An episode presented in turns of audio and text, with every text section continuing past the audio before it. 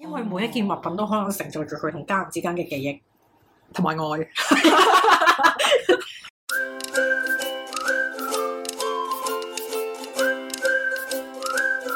大家好，歡迎嚟到大露台，我係老味，我係 Kenix，我哋會同你一齊分享生活大愛小事。有咩忙先？今日年廿八，我哋講下十二星座點樣洗邋遢。好啊，咁啊，點樣開始先啊？白羊座開始先係嘛？由你開始即先係我啦係啊，我點樣洗邋 遢？誒、其實咧， 其實咧，老味就一年三百六十五日都喺度斷捨離嘅。係啊，即係我個 mind 啊，我個 mind 係喺度斷捨離緊。係，嗱，不過咁你大掃除其實係要抹下嘢啊、清潔下嗰啲啊嘛。咁咧，我就委派咗我嘅鐘點姐姐咧，嗯，去幫我抹全屋噶啦。係，即係大掃除，除咗嚇、清潔之外咧，即係嚇、斷捨離又要出動噶啦嘛。嗯咁、我就 keep 住咧係唔買嘢，然後就將咧誒我啲舊衣物啊係嗰啲咧就儲埋一齊。咁然後咧，即係因為嚟咗貓貓之後嘅雜物真係唔可以多啦。嗯，咁我就冇買新嘢，然後要掉嘅嘢全部掉晒。白羊座真係好有行動力噶，我想講，佢哋係迅速同埋徹底咁樣去執行咗。係 啦，冇錯，係誒嗱。如果而家我嘅屋企咧，以前都係尚算整齊嘅。哇！佢真係好謙虛，我去過佢上一間屋同而家間屋啦，嗰、個唔係叫上算整齊，直頭係冇多餘嘅嘢。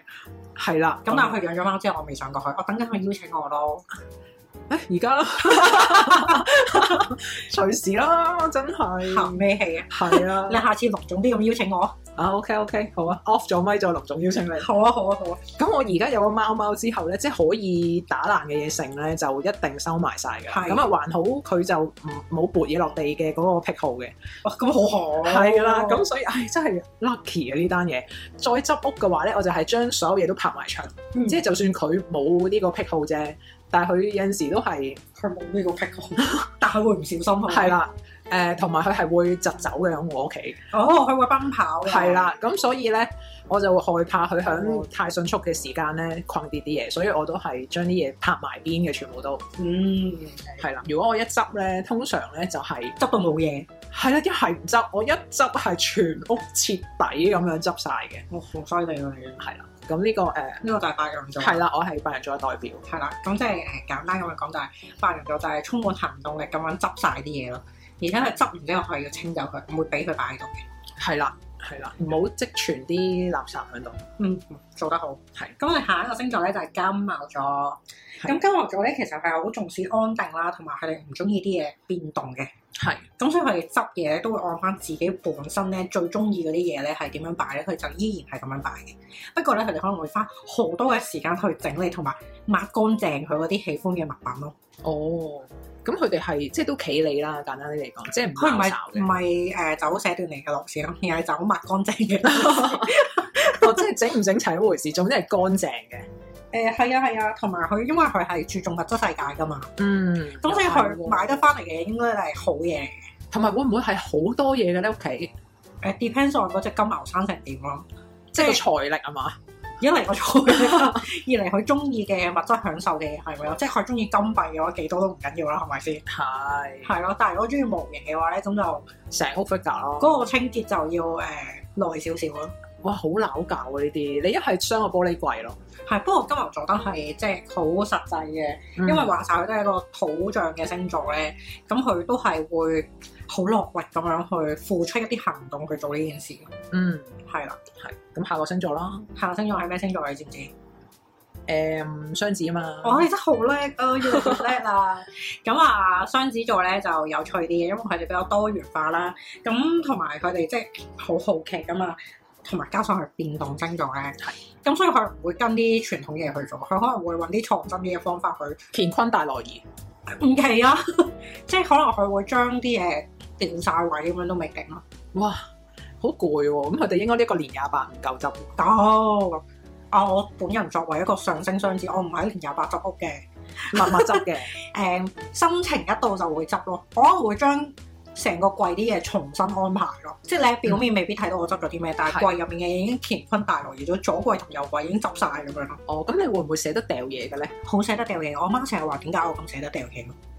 係點解咧？係咯，咁點解？因為我覺得嗱，譬如送你舊迎新，你頭先話衫咁樣啦，譬如係嗰件衫，如果我超過一年冇着過嘅話咧，我就會好堅決咁樣咧，就將佢捐咗佢。唉，我呢個做唔到啊！呢個咁我成年都冇着過啦，我 f o 唔到自己未來一年會繼續會着咯。我咧就有一件大褸，係嗱，我買嗰陣時梗係覺得好靚啊，係咪先係，但我發現我係冇場合可以着嘅。誒我都有一件誒翻工着嘅誒嗰啲嗰啲風風衣啊，嗯，誒都係大褸啦，總之係係但係薄嘅薄嘅誒風褸料嗰啲啦，嗯咁嗰件係好翻工好 O L 嘅衫，咁我係，我而家翻地冇機會着添啦，雖然我就有個口號嘅，我就話只要你唔怕咧，你任何時候都可以着你想着嘅衫嘅。係咁但係雖然我係秉承住呢一個 slogan 去生活，但我都着唔到嗰件衫。咪係咯，我睇下我翻工而家爛嘔咁樣就波鞋咁樣翻到工，點着嗰件 O L 嘅褸褸咧？係啦，所以有陣時即係着衫都要睇場合，嗱，不過呢啲誒翻工見工會用嘅衫咧，我就留一兩件喺工度嘅具衫係要嘅。係啦係啦，我有一件西裝褸同埋有件咁嘅褸仔咁樣咯，跟住有啲嗯黑色嘅連身裙咁樣，但係真係好耐冇着啦嗰啲，嗰啲真係要某些場合先着到嘅。一年着到一次咯，嗯，係啊，工具衫啊，另外一個 cat 啦。咁但係我嗰件係唔係工具衫嚟嘅。唔係工具衫。咁咁但係咧，我真係你都嚟見我咯，哦都得都得，係啊，你下睇次下啊，啱啱啱季節啱氣温嘅咪就嚟見我啦。啱而家㗎，係啊。咁做乜唔着啊？今日好哎呀，你知唔知着嗰件褸咧？華麗嘅，係好行嘅嗰件褸其哇實。正喎！咁所以咧，因為我而家係走颱風㗎嘛，我我建議你着嗰件褸落街買報紙咯，年初一就可以着落街買報紙。唉，我真係我覺得咁樣唔係好襯啊，所以我就到而家都係買咗擺喺度咯。冇事嘅，咁但係誒我哋翻翻嚟啦。係翻翻雙子座係阿係雙子座嘅大掃除咧，佢會行啲創新啲嘅路線咯，即係可能會清潔啲你冇諗過需要清潔嘅嘢咯。即係佢唔係走徹底清潔嘅路線嘅，係佢可能都係因為佢比較醒目咧，同埋佢即係覺得啲嘢係需要變嘅，咁所以一般人覺得啊抹屋就要抹到成間屋一塵不染咁樣啦。係佢可能係即係做啲好門面嘅嘢就算咯，哦，係啦。 OK 又或者係佢將啲污糟或者鋪塵嘅收埋咗咯。即係掃落梳化底。誒唔會係梳化底咁求其嘅，我諗， 但係可能執落個櫃度咁樣咯。哦，OK，係不過因為佢哋真係好中意變動同埋轉變咧，嗯所以佢哋即係如果係你話清理嘢嘅時候咧，佢可能都會係比較決斷啲嘅。咁下一個就係巨蟹座啦，巨蟹座去做大掃除嘅時候咧，佢就可能會花好多嘅時間喺屋企入面。佢唔單止係清潔㗎嚇，佢仲可能要即係快啲，嗯過年啦，要買啲賀年嘅裝飾啊，要好靚啊，好開心啊咁樣。哦，即係頂爆個全口。呢個係必然㗎啦，佢驚人哋餓親㗎嘛都，咁啊係佢好 family 嘅係啊，巨蟹佢可能打爆晒啲雪櫃啊，全打爆嗰啲全部擺滿晒嘢㗎啦，已經咁即係已經係誒為住呢個新年嘅蓮花啊、全盒啊、咩已經揮完成春咗啦，啊，完成咗啦，佢已經係啦，即係唔止執嘢㗎啦，成件事 ready。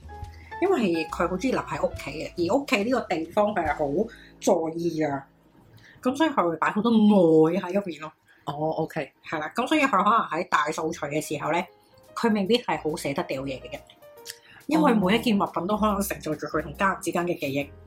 同埋愛。所以有機會咧，佢就掉嘢方面，即係寫斷離方面咧，冇啊白羊座咁決斷嘅。咁但係可能佢就會係即係清潔啊，或者裝飾啲嘢啊，點樣啊點樣可以令個屋企更加賞心悅目啊？呢啲可能佢就會花多啲時間。明白，即係十分全面啊！係啊，同埋佢會照顧到屋企每一個人嘅需要先咯。哦係、啊，即係佢買嘢放落全盒嘅時候，佢就會諗阿仔中意乜嘢，阿女中意乜嘢，有啲咩係成家人都唔食嘅，佢會咁樣諗咯。 I 啊 see，哇！呢、個全面係直情係深層次啊！深層次啊，係啊，都幾深層次嘅，真係。係咁啊，下一個星座啦，獅子座。獅子座有道理啦。誒財進啦，哦財你進講財進財財進進都係獅子座嘅，我哋個合作都係無間㗎。係點樣咧？ 係係點咁樣咧？咧，我哋對上一次嘅執執拾咧，就係、ready for 阿貓貓過嚟嘛。係咁你哇！佢行動力 max 喎，嗰次我聽講。係啊，我哋直情係一百唔係一百，係二百 percent 嘅投入。咁啊，話説咧嗰次就因為義工就話啊，你呢個咁樣擺咧，你哋即係佢唔係即係 blame 我哋，而係話你哋咁樣，你哋啲嘢好危險啊咁樣嗯啦。咁、所以咧，我哋就有一條星光大道去放晒你啲相。啊係啊係啊係啊！係啦，咁咪好危險先。咁跟住咧，我哋即係話你一係咧就裝個玻璃封咗嗰個位，咁你唔使執咯咁樣。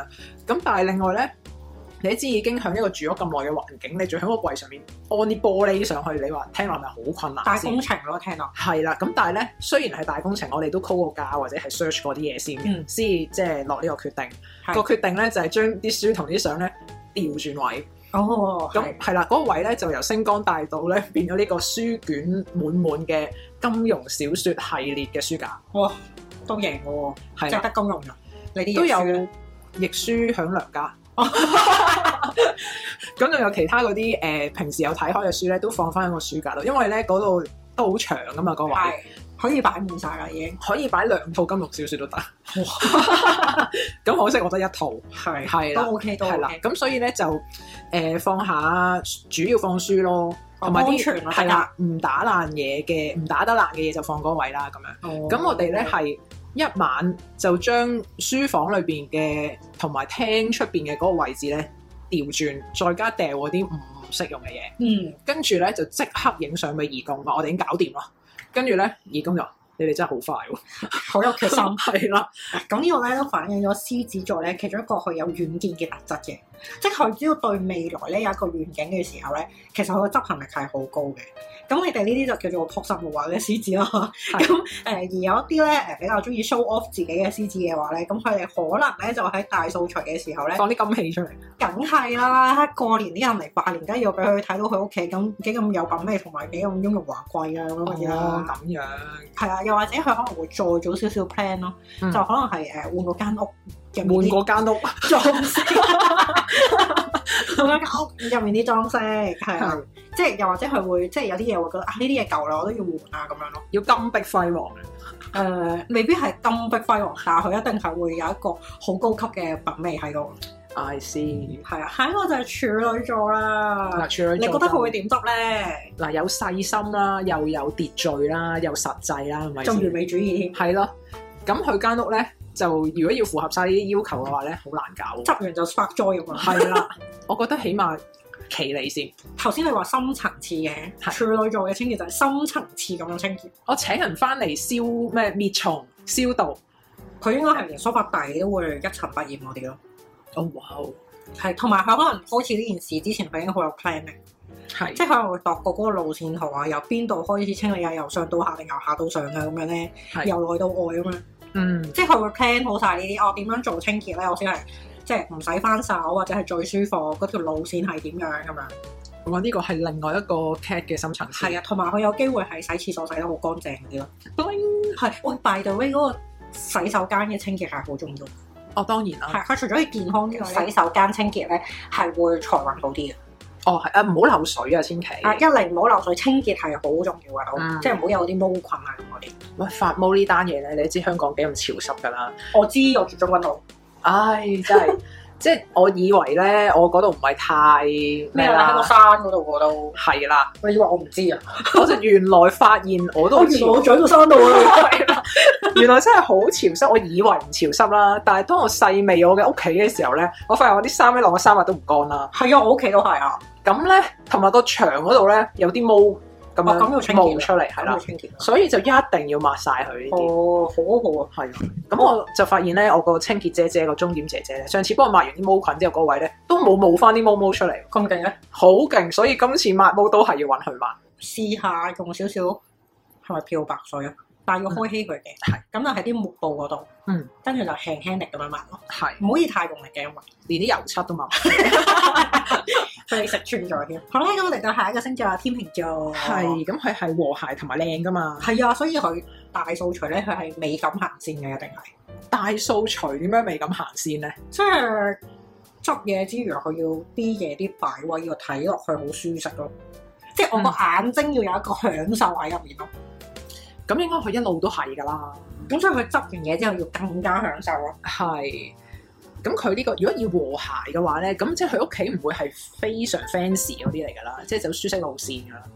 應該就唔會嘅。咁但係你都唔知道人哋啲行星有冇喺獅子座噶嘛？ 金碧輝煌而舒適，唔知得唔得？都可以品味嘅體驗咯，呢啲咪就係係呢個就奢華嘅舒適溫馨家居風。 睇嚟就我體驗唔到噶啦，冇事嘅，冇事嘅， 輕鬆輕鬆。輕鬆係輕鬆。啦，咁啊天秤座咧，佢哋會誒、都會花時間去做清潔嘅，同埋會執嘢嘅。咁、但係咧，佢成單嘢咧最緊要就係佢覺得眼睛有享受，同埋個美感係喺翻度咯。執完之後，嗯，即係可能咧分分鐘咧執到一塵不染，好似唔係好襯喎咁樣。即係覺得咁誒佢都可能會留一家塵，徒家徒四壁咁樣唔得。梗係唔得啦，要和諧噶嘛。你家徒四壁就冇和諧，冷冰冰咁樣即刻。 Oh I see。係咯，星座係咩星座啊？天平之後係天蠍啦。好叻啊！係啊，係啊，多謝。咁嗰啲天蠍座會點搞咧？呢單嘢，雖然我哋未誒去到嗰個星座。天蠍啊，一個記仇嘅人係點樣清潔嘅咧？嗱，首先咧，天蝎座咧係有一個滴水不漏嘅神探嘅腦袋嘅，哦咁所以佢嗰個清潔咧一定係，detect 到唔同角落嘅污跡係嘅。同埋唔會有任何嘅遺漏咯。哦，OK，尤其是頭先講嗰啲咩梳化底啊嗰啲嘅，嗯。一定走唔甩，話俾你聽。咁同埋屋企嗰啲咩漏水啊，又唔知崩嗰啲咩啊，成嗰啲完全會 settle 到嘅。梗係啦，同埋因為天蝎座咧都有一個 control 嘅特質喺度嘅，哦咁、所以成單嘢咧佢自己一個人做咧就由自控。如嗯果有屋企人同佢一齊做嘅話咧，佢點人做？佢係誒深謀遠慮嘅軍師。哦，咁所以佢就會安排每人做佢最合適嘅工作，而嗰條友咧就最好完美咁樣執行啦。如果唔係就自己後果自負，嗯， 即刻初三，馬上就到初三係啊啦，啦， 一眨眼就到初三啦。好，下一個係人馬座，係人馬座係熱愛自由同埋冒險嘅，清潔上係點樣冒險咧？用強水抹啊 咁而家誒清潔上面咧，誒佢可能係着重點樣俾多啲空間自己自由奔放咁樣發揮咯。所以佢其實佢係誒好願意花時間咧去執清啲嘢，或者係減少屋企入面嘅嘢咯。哦，即係空間好重要。空間感咯，即係佢唔可以係混喺一個好細嘅地方，或者係好壓抑嘅地方咯。佢嗯需要有一個可以放鬆嘅寬闊嘅空間。即係佢只要係覺得自由啊，或者有少少 spacious 啊，冇乜嘢咁，係咪佢哋 prefer 嘅咧？空間感係重要嘅，但係冇乜嘢就唔一定咯。哦，係啊，係啊，貪玩噶嘛，佢都哦，咁反而會唔會佢係好多 figure 嗰啲咧？要睇佢個興趣喺邊。但係因為一般嘅人馬座都係一個走出去嘅性格嚟嘅，哦，即係外向，中意走出去戶外活動咁樣嗰啲。咁所以你話佢屋企會唔會好多 figure 咧？咁又未必嘅。咁但係當然啦，我哋都要睇佢有冇行星落金牛座或者巨蟹座咁呢啲，即係睇下會唔會有啲燥嘢嘅習慣啦。咁但係如果係喺大掃除呢方面嘅話咧，佢應該係主要係 for 一個騰出空間嘅概念比較多。好明白。係啦。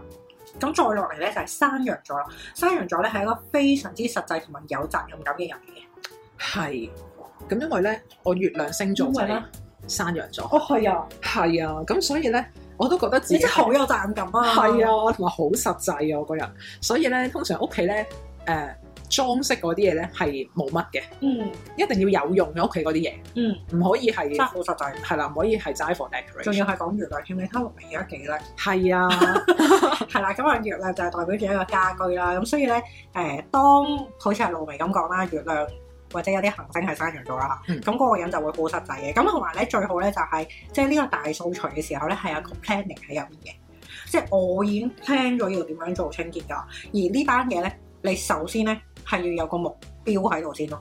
因為有個目標去 fulfill 嘅話咧，其實阿山羊座會做得得心應手啲嘅。 哦，咁啊係 to the 係啊 point 啊，直情係，係啊，咁佢又唔會即係嘥太多嘅時間做啲無謂嘢啊嘛，咁佢個 plan 又會再 focus 啲咯。因為山羊座都係一啲好落手落腳、好實際要做實幹嘅人嚟嘅，係係啦，完全感受到呢單嘢，感受到自己係啊係啊啦，因為我 exactly 就係，exactly 就係咁樣，係好啦，下一個係水瓶座，你咯，係我啊，我又係上升雙子又係太陽水瓶嘅啫，呢單嘢係咁係啦係點嘅誒咧？，sorry 啊，佢同我雙子座都幾似， 即係即係可以 skip 啦，呢個星就座啲。創新嘅路 線，係走啲創新嘅路線，同埋中意乾坤大挪移咯，真係係咩？我又唔覺得你個 studio 好奇分大佬。冇位啊嘛，大佬。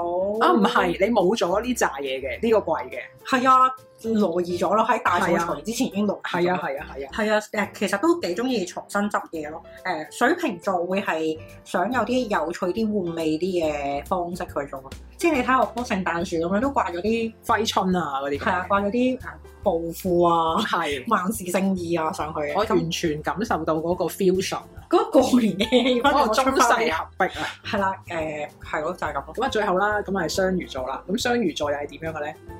雙魚座咧，你識唔識雙魚座？我好似唔識雙魚座嘅可能唔識雙魚座啊。喎。係啊，我身邊都幾多人有雙魚。